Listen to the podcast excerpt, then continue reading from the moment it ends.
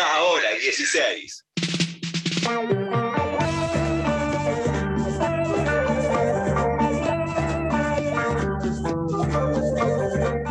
Muy bien, 12 para las 5 de la tarde. Volvemos con Juan Macar. Juanma. Eddie, es el 27 de octubre hoy, ¿no? Se están cumpliendo 11 años sin eh, Néstor Kirchner, 76 años eh, de Lula, es el cumpleaños de Lula justo hoy. Eh, de hecho, claro. Mira, que coincide con la, con la muerte de Néstor. Inolvidable ese domingo, ¿no? Domingo de censo. Censo, censo nacional. ¿Te acordás que impresionante esa noticia de la mañana? Claro, Lula cumpleaños y se vino igualmente a la Argentina, acompañar en ese entonces a Cristina. Bueno, la idea de esta columna era hablar un poco de ambas cosas en simultáneo, ver si se pueden cruzar o no. Eh, de estos 11 años sin Néstor, también de los 76 años de Lula. Yo creo que son personalidades políticas eh, latinoamericanas que si, si, le podemos poner un título a ambos, expandieron el horizonte de lo posible, ¿no? Eh, bueno, le dijeron también que no a los Estados Unidos en aquella famosa cumbre del No al Alca del año 2005 en Mar del Plata y me parece que el 27 de octubre termina siendo una fecha importante porque los cruza vitalmente ambos, ¿no? Con dos cuestiones que nos van a pasar a todos. Una, el nacimiento, que es la que ya eh, tuvimos, y la otra, la del fallecimiento, que también tendremos todos llegado al momento y con fecha incierta. También de eso hablaba Mujica hoy en casa de gobierno. Son personajes que no se conocían, que venían de otros mundos y que se conocen a partir de una amistad que tiene Dualde con Lula, ¿no? Dualde con eh, Lula, eh, bueno, desde el momento que llegó a la presidencia de la Argentina, eh, a ver, Lula. Lula cumple 76, peleó tres veces la presidencia sin poder llegar a ella, ¿no? Las primeras tres elecciones presidenciales que se presenta, Lula las pierde.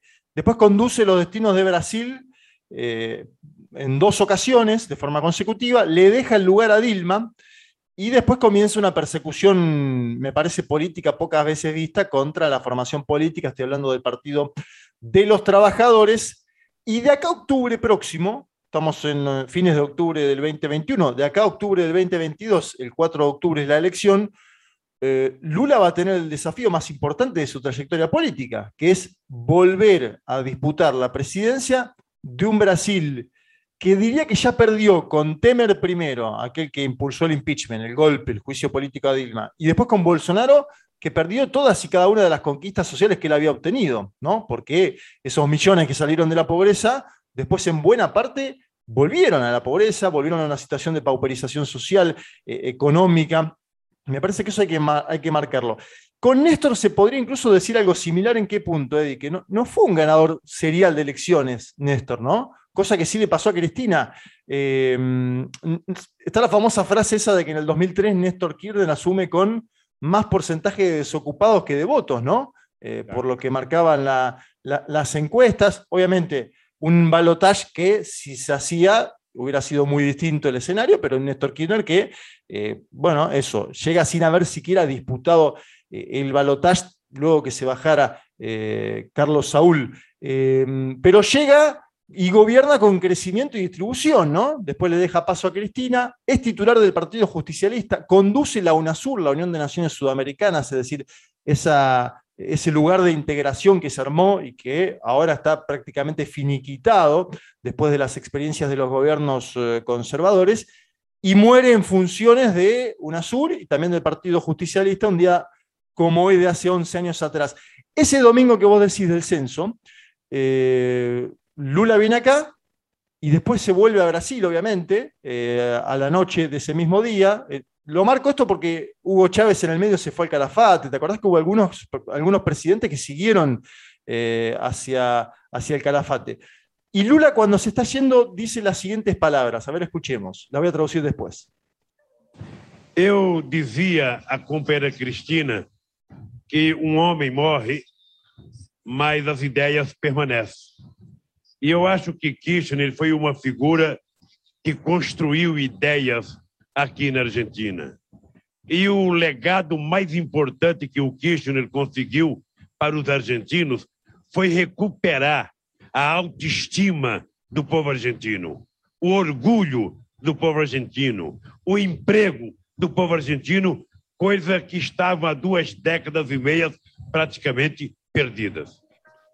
Bueno, bastante claro, eh, Lula, lo voy a traducir igual, porque Lula dice lo siguiente, le decía a Cristina que un hombre muere pero que las ideas permanecen, Kirchner fue una figura que construyó ideas y el legado más importante que Kirchner consiguió fue recuperar el autoestima del pueblo argentino, el orgullo del pueblo argentino, cosas que estaban desde hace dos décadas perdidas, dice. Fíjate qué idea esta de la autoestima de los pueblos. Lula la trabaja mucho esta categoría y me parece interesante, ¿no? Los pueblos con autoestima.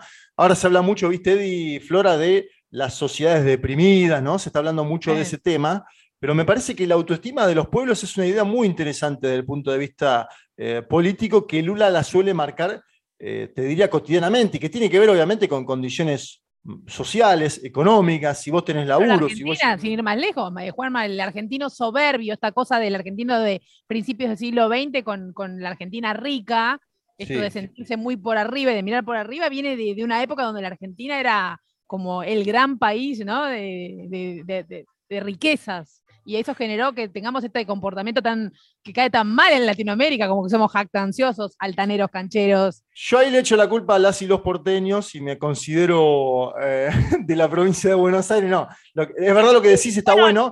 Por supuesto está bueno. que las, capitales exacerban esos comportamientos. Acá, en Londres, en Madrid y, sí, sí. no, no, pero está bien decirlo. A ver, me parece que la Argentina en el 2001, eh, el argentino venía profundamente deprimido por una crisis social, económica, que incluso nos pegó seguramente a nosotros en historias familiares, año 2001. Bueno, pongámonos a pensar ese marco, claro. Llega Néstor Kirchner, hay un boom de las commodities, la Argentina se acomoda en el plano internacional, hay crecimiento, hay empleo, hay distribución, que también es importante. Eh, de hecho, hay tanto crecimiento y hay tanta guita que se le puede pagar al FMI a decirle, bueno, me pones más condiciones, ¿no? Eso también es, una muy buena negociación también con los acreedores de la Argentina. Exacto. Muy importante para ese despegue, Juanma. Sí, sí, seguro, seguro. Es decir, hay un laburo muy fuerte detrás, de fondo. Eh, hay ministros de Economía que, eh, bueno, intentan que salga lo mejor posible, pero me parece buena esa categoría de Lula de levantar la cabeza, porque la, dice un tipo que es de Pernambuco, del norte de Brasil, un, un estado pobre, y que llegó a ser presidente eh, con una condición muy difícil en términos de lo que es su familia, las oportunidades. ¿eh? Lula es un tipo que dijo, voy a ser sindicalista, después dijo, voy a ser político, después dijo, voy a pelear la presidencia, la peleó tres veces, llegó a la presidencia, después lo metieron preso y ahora quiere volver de vuelta. Es un tipo,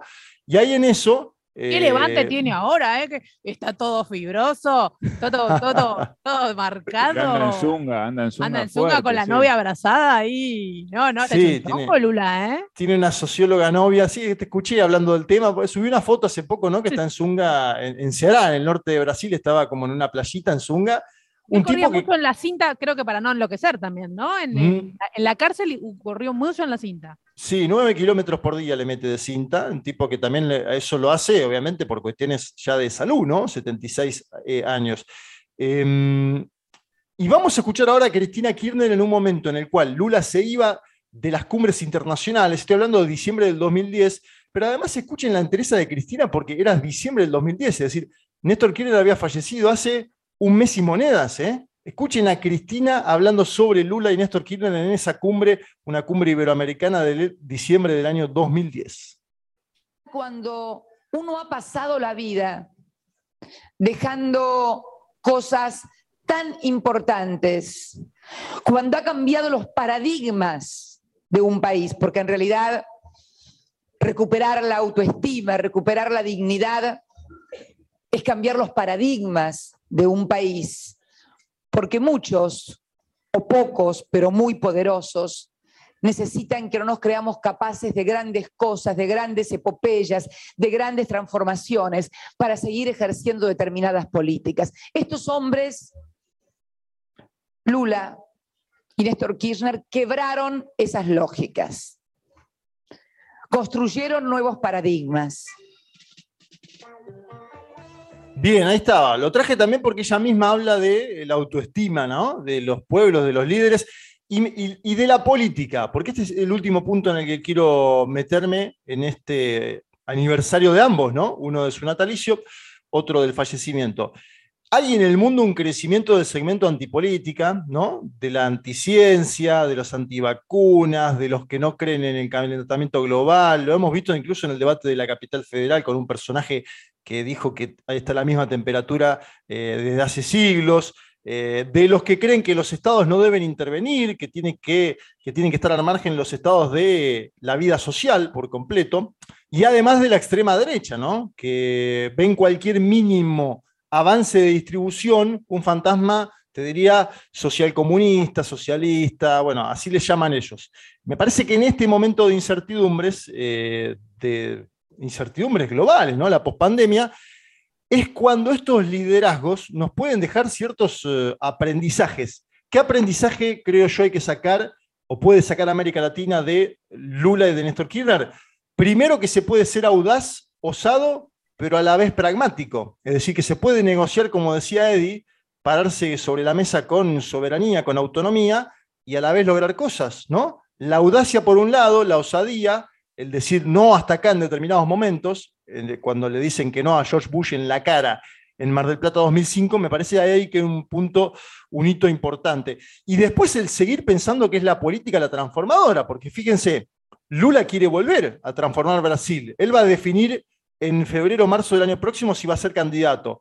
Entendemos, por lo que sabemos, por lo que conocemos, por las fuentes que hay en Brasil, que Lula va a definir ser candidato y que va a pelear mano a mano con Bolsonaro y con quien más eh, aparezca en la contienda, y el peronismo y el kirchnerismo a la vez, dentro de lo que es una coalición heterogénea, quieren volver a transformar la Argentina, ¿no? En un momento histórico distinto al que vivían eh, Néstor Kirchner y Lula en sus presidencias. Me parece que los problemas igual son bastante parecidos. Fíjense, deuda externa e interna, pueblos empobrecidos y ahí yo creo que eh, audacia, osadía y pragmatismo, como decía antes, pueden ser llave para salir en este momento, ¿no? En cierta idea también, como esto, esto que marca por ahí Álvaro García Linera, ex, ex vicepresidente de Bolivia, esto de luchar, vencer, caerse y levantarse. Bueno, eso solo lo puede dar la política. El segmento antipolítica, el segmento que no cree en el Estado, me parece que eso no lo puede dar y por eso también me parecía hoy, 27 de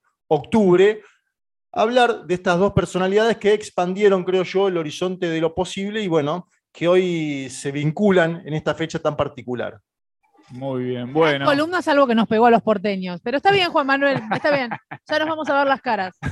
Muy bien, bueno, recuerdo entonces de Néstor Kirchner, 11 años de, su partida, también, eh, bueno, el cumpleaños de Lula, ¿no? ¿Se acuerdan qué estaban haciendo? Porque todos nos acordamos. ¿Te acordás de ahí qué estabas haciendo? Sí, sí, claro, no, me acuerdo todo. Eh, el impacto de la noticia. No estaba haciendo nada, era un domingo, me estaba levantando y preparándome para el, para el censo, estaba en casa con, mi mujer. Eh. Creo que no era domingo, creo que era un día feriado de censo. no, no, era, era o feriado o domingo. Y yo me acuerdo. Sí. Porque yo estaba laburando en el canal 13 donde yo trabajaba y no trabajaba los domingos.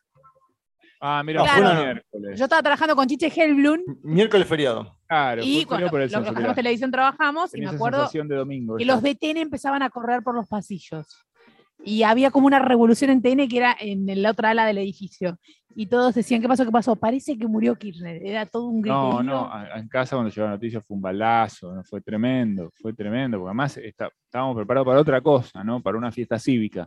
Eh, claro, nosotros estábamos, déle cubrir el censo, estábamos haciendo informes, ¿viste? estábamos re con los cronistas en las calles y de golpes chicos, se murió, Néstor, vuelvan para el canal que hay que hacer otra cosa. Sí, sí, y eh, el impacto emocional se te, eh, se te, iba como, tenías que resolver una situación de, de, programa, por supuesto. No, tal cual, no, para nosotros. estábamos como, eh, la, la, conmoción era más de, impacto laboral que de que poder procesarlo. Lo pude procesar como por la noche. Sí, sí, yo, bueno, recuerdo eso, ¿no? Salir, estar en casa un minuto, procesar un poquito ahí la noticia y salir para para la radio, porque cuando pasan las cosas fuertes de la historia, uno que labura en esto quiere estar en el lugar de los hechos, ¿no? Quiere estar ahí para contar, para ayudar. Fuimos para, a Plaza de Mayo con los chicos del programa. Claro. Eh, salimos del canal ahí caminando, era muy cerquita de San Juan y Lima, y nos fuimos para Plaza de Mayo, todo el equipo de, Chiche a, ver cómo, nada, a ver qué pasaba, ¿viste? Como a ver más gente, a ver qué onda.